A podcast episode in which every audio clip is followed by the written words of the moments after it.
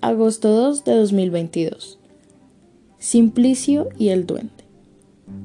Un leñador tenía dos hijos, pero prefería al mayor. Al pequeño lo consideraba un inocente y por eso lo llamaba Simplicio. Una vez, el mayor tuvo que ir a buscar leña al bosque y la madre le preparó solícitamente una cesta con una buena comida. Cuando llegó la hora de comer, al joven se le apareció un hombrecillo, que le pidió un poco de comida y un trago de vino. Largo de aquí, dijo él muy egoísta. Lo que te dé a ti, no me lo podré comer yo.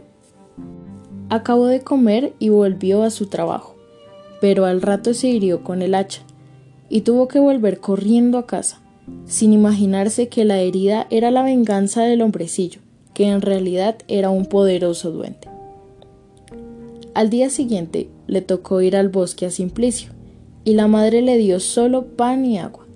Simplicio lo compartió generosamente con el duende, cuando se le apareció pidiéndole de comer. No eres tan simple, le dijo el hombrecillo.